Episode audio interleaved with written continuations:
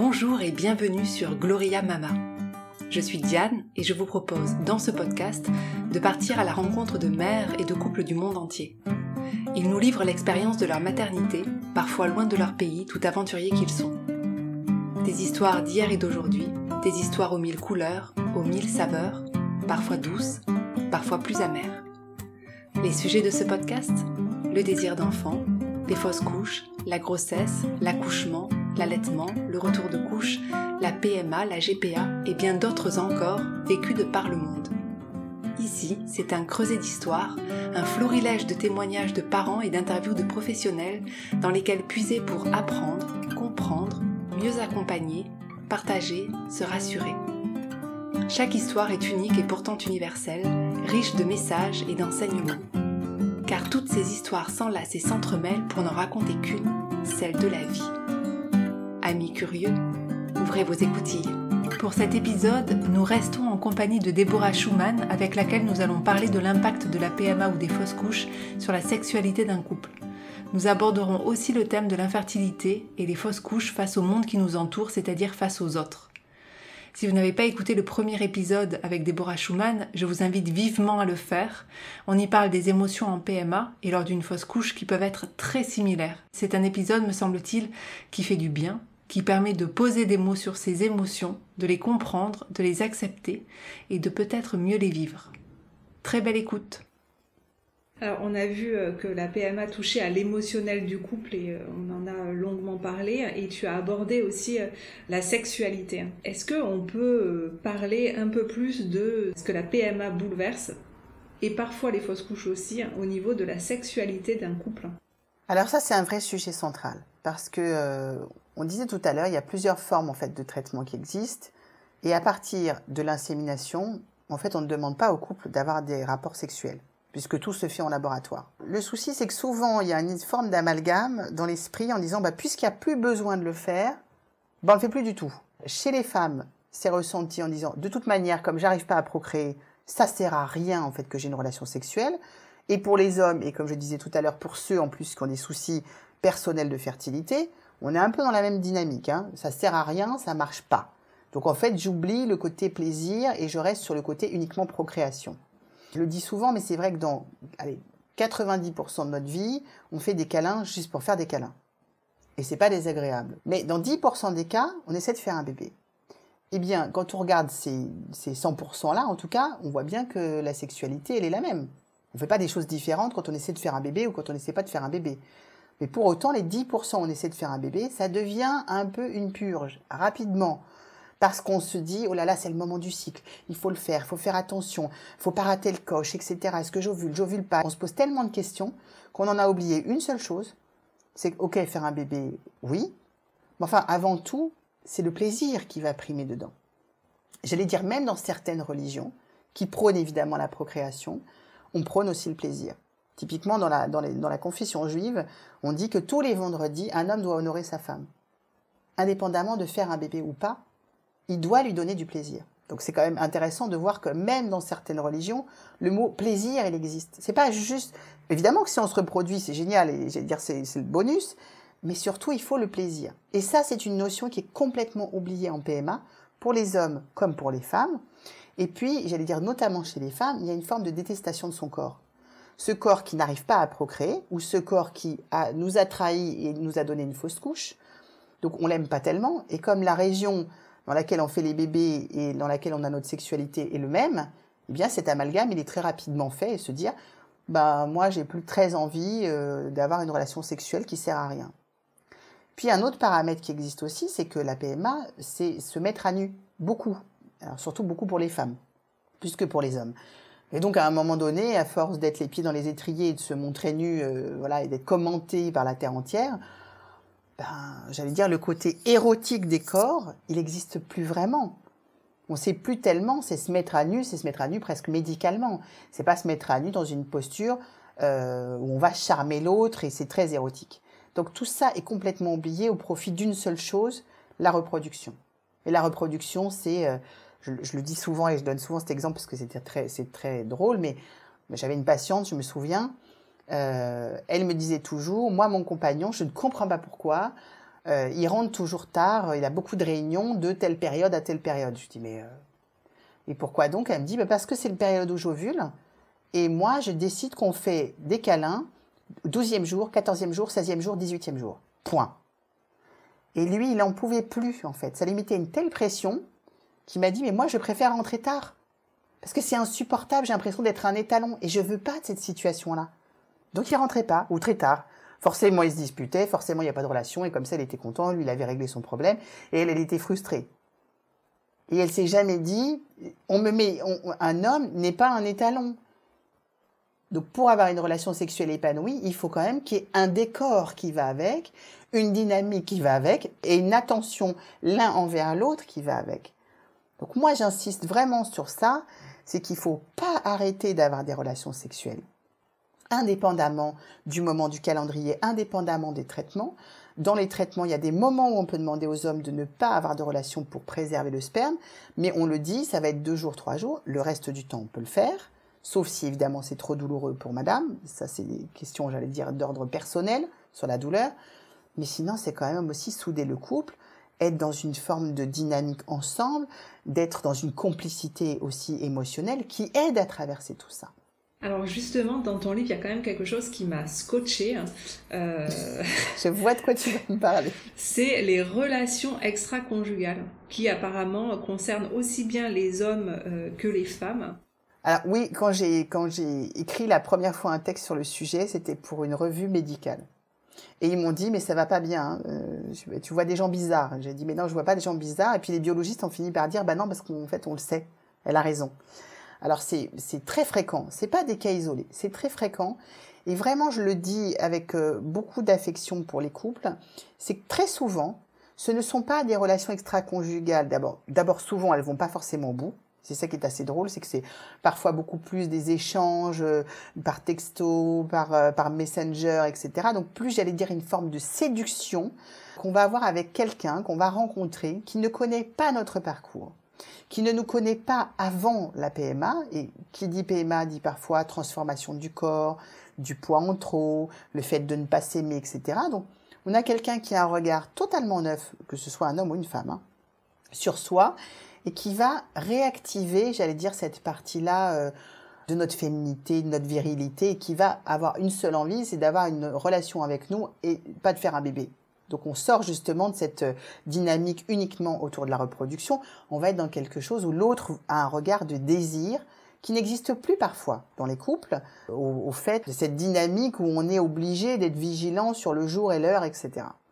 Donc on va aller chercher ça en fait, une forme de réassurance, une forme de réassurance sur euh, est-ce que je suis beau, est-ce que je suis belle, est-ce que je peux plaire, est-ce que je suis séduisante, alors il y a des femmes qui vont jamais au-delà euh, des échanges et du côté un peu érotique, hein, on parlait de ça tout à l'heure, mais c'est vraiment ça. Du côté un peu, euh, j'ai 15 ans et je suis une adolescente et, je plais.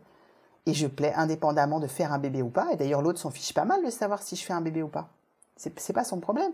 Ou il s'en fiche pas mal de savoir si mon sperme est de qualité ou pas, parce que c'est pas le débat en fait. On se voit pas pour ça. Et puis il y a des gens qui vont effectivement plus loin dans une relation charnelle avec quelqu'un d'autre. Mais toutes ces personnes que j'ai en face de moi me disent toutes, mais j'ai pas envie de quitter mon compagnon. C'est avec mon compagnon, ma compagne, que je veux faire un bébé. C'est presque, j'allais dire, une bouffée d'oxygène. Ça me donne en fait l'idée que je peux encore plaire, que je peux être séduisant. Ça me, ça me renforce l'idée de ma féminité ou de ma virilité. Mais j'ai pas envie du tout de partir avec ces gens-là. Alors quand j'ai découvert ça, j'étais un peu surprise aussi, hein, je le cache pas. Et puis j'ai posé la question de manière plus régulière et je me suis aperçue que ça arrivait souvent et que c'était très agréable en fait pour ces gens-là et que évidemment comme je leur dis alors euh, les médecins me disent bah est-ce bien moral? Mais je leur dis surtout ne le dites pas à votre compagnon faites en sorte que ça ne se sache pas parce que s'il n'y a pas de vocation à quitter l'autre ben, il faut pas le dire en fait alors vous allez me dire c'est pas bien hein, parce que parce que je suis en train de dire aux gens qu'on peut faire plein de choses et que voilà euh, non c'est que je crois que ça apporte quelque chose de positif une nouvelle dynamique au couple et ça ne dure jamais très longtemps parce que souvent les gens se disent bon, bah une fois que j'ai retrouvé en fait cette euh, cette frivolité, cette légèreté qui est complètement perdue dans ces dans ces moments-là, bah en fait c'est pas de ça dont j'ai envie. J'ai envie de construire ma vie avec l'individu avec qui je la partage et notre projet il est là. Donc c'est très particulier, mais ça peut être choquant, je sais pour certains, mais pour ceux à qui ça arrive, je le dis pour ceux et celles, Parce que là, tout le monde est, concerné. Je, crois qu'à un moment donné, euh, faut pas le considérer en disant je suis vraiment alors là quelqu'un en plus de mal. Non, je suis un être humain qui en désire un moment d'être aimé, d'être admiré, d'être reconnu dans une forme de féminité et pas uniquement dans une potentielle maternité qui n'arrive pas et dans laquelle on m'aime pas, puisque j'arrive pas à faire d'enfant. Donc c'est ça qu'il faut y voir. Donc il faut un peu dédramatiser les choses. Et puis quand ça arrive, bah, euh, effectivement, se mettre au clair avec la posture dans laquelle on est et se dire bon, euh, je suis pas quelqu'un de moins bien que quelqu'un d'autre. Hein, ça arrive à plein de gens, donc euh, ça peut faire partie des parcours, effectivement. Je crois que le terme dédramatiser est important ici dans, dans tout ce que tu as dit. Maintenant, je voudrais juste qu'on parle d'une dernière chose, c'est les autres, qui peuvent être un enfer, comme Sartre disait, que ça soit dans la fausse couche ou dans des démarches de PMA, euh, les autres peuvent avoir des, des propos extrêmement déplacés, euh, maladroits. Qu'est-ce qu'il faut faire pour que les autres euh, nous apportent leur soutien et pas de l'inconfort? C'est vrai, l'enfer c'est les autres parfois, même souvent en fait. Et, et pour autant, les autres sont pas malveillants. Voilà, je crois qu'il faut quand même avoir ça en tête. Majoritairement, les gens sont pas malveillants, surtout nos familles, nos amis. Ils n'ont pas envie d'être malveillants avec nous. Je crois qu'ils sont surtout très maladroits. Et si on se pose la question nous-mêmes, hein, et quand je dis nous-mêmes, c'est nous-mêmes qui avons fait des PMA, des fausses couches, etc. Donc, euh, quand un ami nous parle d'une situation compliquée, euh, nous annoncer qu'il a une grave maladie ou qu'il divorce ou que je ne sais quoi, euh, on peut très vite nous-mêmes tomber dans le même travers. C'est-à-dire qu'on va essayer de faire une chose, réconforter l'autre. Réconforter l'autre, comme on n'a pas de solution miracle à lui offrir, ça va être de dire toutes ces phrases bateau, euh, ça va bien aller, t'inquiète pas, ça ira mieux demain, ça va marcher, qui sont pas malveillantes en fait. Mais on essaye d'aider l'autre et on ne sait pas quoi dire, on est démuni. Quelqu'un qui est en souffrance face à nous, bah, on a du mal à dire, bah, écoute, euh, en fait, je sais pas quoi te dire. Alors que finalement, je crois, euh, avec le temps, que pour nos amis, il serait peut-être d'abord, on n'est pas obligé de le dire à tous nos amis, hein, qu'on a soit fait une fausse couche, soit qu'on est dans un parcours compliqué pour faire un bébé. Je crois qu'il faut sentir les gens. On les connaît depuis longtemps, souvent, donc on a quand même eu des discussions diverses et variées. On voit bien comment l'individu peut réagir à certaines situations. Et quand on décide de le partager avec quelqu'un, je crois qu'il faut l'aider. Et l'aider, c'est lui dire exactement ce qu'on attend. C'est-à-dire que je suis capable de lui dire, écoute, en fait, j'attends rien, pas de conseils, pas de numéro de médecin, pas, c'est bon, j'ai pas besoin de tout ça, parce qu'en fait, j'ai tout ce qu'il me faut et que ça va, je suis très aguerrie sur la question, je connais tous les ostéos, tous les gynécos, tout ce qu'on veut de Paris, donc tout va bien. Par contre, euh, quand je t'appelle, si j'ai envie d'en parler, sois une oreille attentive. J'attends pas de bons mots, j'attends pas de bonnes phrases, j'attends juste peut-être une oreille. Ou j'attends qu'on sorte ensemble parce que faire la fête, ça va me faire du bien. Ou j'attends que tu me poses pas de questions. Et si, si je n'en parle pas, alors n'en parle pas. Voilà. Peut-être donner des garde-fous aux autres et leur expliquer ce qu'on attend. Parce que sinon, les autres, ils vont se mettre dans deux postures. Soit ils vont être très présents, trop présents. Ça veut dire qu'une fois qu'on leur a dit, ils vont faire 10 000 appels, textos, poser des questions, et ils rentrent dans une intimité qui parfois est dérangeante pour nous. Parce qu'on se dit, bah oui, mais enfin, j'ai peut-être pas envie de parler de mes règles et tout ça. Enfin bon, c'est un peu trop intime. Donc ça nous met finalement mal à l'aise. Ou des gens qui ne savent tellement pas quoi faire de ce qu'ils viennent d'entendre, qui n'en parlent plus du tout. Et là, on se dit, bah, ils sont pas sympas parce qu'en fait, ils s'en fichent. Mais ils s'en fichent pas forcément, c'est qu'ils savent pas comment aborder la question. Donc je pense que il faut choisir à qui on va le raconter. Et une fois qu'on l'a choisi, il faut vraiment pouvoir expliquer à l'autre euh, comment il peut nous aider. Qu'est-ce que j'attends? Qu'est-ce que j'attends? Voilà. Et parfois, on ne sait pas forcément, mais au fur et à mesure, on apprend ce qu'on attend. Et c'est d'être dans ce dialogue-là avec nos amis. Parce que nos amis, comme nos familles d'ailleurs, hein, bah, ils veulent nous rassurer. Et les phrases pour nous rassurer, c'est toujours les mêmes que ce soit une fausse couche ou, ou que ce soit une PMA. Mais ça va marcher, je te promets. Mais bien sûr, mais il ben, faut pas promettre. On peut pas promettre ça à quelqu'un. C'est un mensonge. Vous êtes encore jeune. Vous êtes jeune, vous avez toute la vie devant vous. Et puis si tu peux pas avoir d'enfant, bah tu feras autre chose. Tu adopteras. Ben oui, sans, sans demander à l'autre. Mais en fait, est-ce que tu as envie d'adopter? Est-ce que c'est ta vision des choses? Est-ce que tu as quel problème tu as? Donc on a vu euh, que la PMA c'était vraiment des bouleversements euh, émotionnels très forts, des bouleversements au niveau du couple euh, si on est en couple dans cette démarche-là. On a vu que les autres ça pouvait être un enfer et qu'il fallait leur donner absolument les, règles du jeu. Comment est-ce qu'on arrive à, dépasser tout ça quand on est dans dans ce tourbillon émotionnel? Je crois que d'abord il faut accepter d'être dans le tourbillon émotionnel. C'est-à-dire que parlait tout à l'heure de mettre son énergie au bon endroit au bon moment. Il y a des moments ça craque, il y a des moments ça lâche et c'est pas très grave. J'ai beaucoup de patients qui me disent alors je suis pas forte. Bien sûr que si. Être forte c'est pas quelqu'un qui pleure jamais, c'est pas quelqu'un qui craque jamais, c'est quelqu'un qui est capable de craquer ou de pleurer et de repartir derrière. C'est pas quelqu'un qui s'assoit par terre parce qu'il est tellement épuisé qu'il peut plus repartir. Donc il faut accepter le tourbillon émotionnel. Il faut accepter à un moment de se dire oui, je suis peut-être en difficulté. Mais être en difficulté, c'est pas non plus être quelqu'un de lâche ou de perdu, etc. C'est oui, c'est compliqué la situation pour moi. Et donc il va falloir que je trouve du réconfort. Qu'est-ce qui m'apporte du réconfort dans ma vie aujourd'hui? Qu'est-ce que je suis capable moi de mettre en place? Je ne peux pas dépendre que des autres en fait. J'ai beaucoup de gens qui me disent oui, mais mon mari n'a pas pensé à ça ou mes amis ils n'ont pas pensé à ça. C'est vrai. Mais on peut pas blâmer la terre entière. Les gens ne sont pas forcément au diapason avec vous et ne comprennent pas forcément ce dont vous avez besoin. Donc je crois qu'il faut à un moment se dire, ben, peut-être que moi, je suis capable de me faire plaisir. Je suis capable de m'occuper de moi. En fait, je suis capable d'être bienveillant avec moi. D'accepter qu'il y a des jours, je suis moins fort que d'autres. Mais quand même, je traverse toutes ces épreuves. Je m'en sors toujours la tête haute. J'avance en permanence. Et surtout, j'ai des projets de couple, des projets de vie, des projets personnels. Et autour de moi, je vais aussi me forger. On parlait des amis, effectivement, et de l'enfer des autres parfois. Mais ça peut être aussi extraordinaire quand on a vraiment des gens autour de soi qui sont en capacité d'aider. Donc ça veut dire être capable de faire confiance à certaines personnes, soit des très proches, soit des moins proches, mais qui vont être des alliés. Et puis dans une autre phase, je pense aussi être accompagné en dehors du couple. Parce que se renvoyer sa souffrance dans le couple, ça va bien un temps.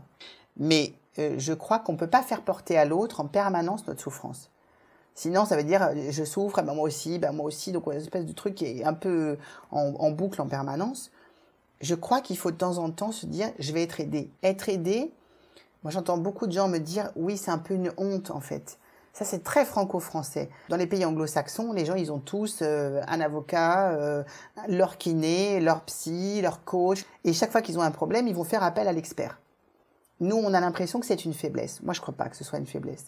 Je crois qu'au contraire, aller apprendre euh, avec un sophrologue, peut-être à mieux respirer, aller déposer des mots qui sont compliqués chez un psy, chez un thérapeute, chez un psychiatre, chez ce qu'on veut. Hein. Après, on met les mots qu'on veut et les appellations qu'on veut. Se dire, je vais retrouver mon corps avec un ostéopathe et me sentir bien dans mon corps. Il y a des tonnes de façons d'être accompagné. Il faut trouver la bonne, celle qui nous convient, celle avec laquelle on est en accord. Il ne s'agit pas de tout faire. Hein crois qu'à un moment, il faut garder encore une fois le plaisir.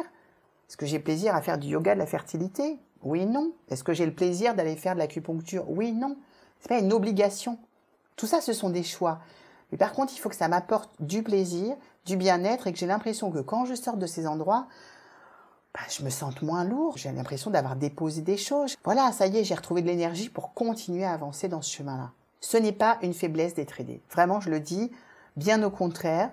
Et surtout, ça aide aussi à garder un couple harmonieux qui travaille dans une même dynamique et que même les moments difficiles, on est capable de les dépasser Oui, et puis je pense aussi que, que ça permet de voir toutes les étapes parcourues, ça permet euh, de voir le positif quand parfois on est dans une dynamique euh, négative en se disant non, j'y arrive pas, ça marche pas, que quelqu'un nous rappelle non mais attendez, ce que vous êtes déjà en train de faire, c'est fabuleux, le, tout le cheminement que, que vous avez euh, parcouru là où vous en êtes et de rappeler ça, de faire ces, piqûres de rappel accompagnées de, quelqu'un, je pense que c'est vraiment très très euh, très important. L'être humain est mal fichu et l'être humain il ne voit toujours que le négatif. Vous demandez à quelqu'un de vous raconter sa vie et en général il vous dire oui mais là j'ai eu une catastrophe, j'ai eu un accident, etc. Bon, ce qui est normal, on en a tous et ils nous ont plus frappé que les belles choses. Mais pour autant, regarder en se disant, et c'est pas être positif à tout craint. Attention parce que j'aime pas euh, toutes ces méthodes où on explique aux gens que, et ça aussi c'est culpabilisant. Si vous n'êtes pas positif, il se passera rien. Non.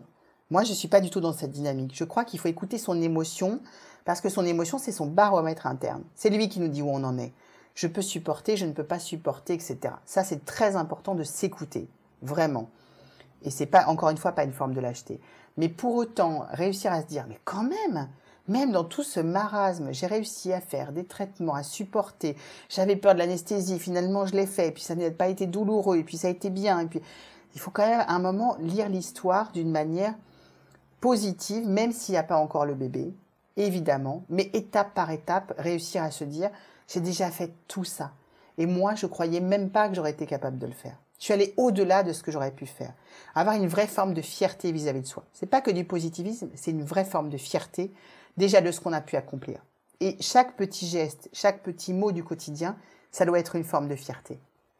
Plus que de positivisme. Merci beaucoup, euh, Déborah, pour, euh, pour tout ce que tu nous as euh, apporté lors de cette interview. Est-ce que tu veux rajouter quelque chose? Oui, je voudrais juste dire, mais je le dis souvent à la fin des interviews, mais toute la fierté que j'ai pour toutes celles et tous ceux qui sont en parcours, dans des parcours de PMA ou d'ailleurs même après des fausses couches, c'est des accidents de la vie. Moi, j'appelle ça comme ça. Des accidents de la vie, mais je crois beaucoup en la résilience de l'être humain. Donc je crois que même si nous ne sommes pas égaux devant cette résilience, il peut naître des choses extraordinaires à l'issue de ces parcours-là. En tout cas, il faut, faut apprendre à s'écouter, il faut pas se juger, il faut pas se comparer.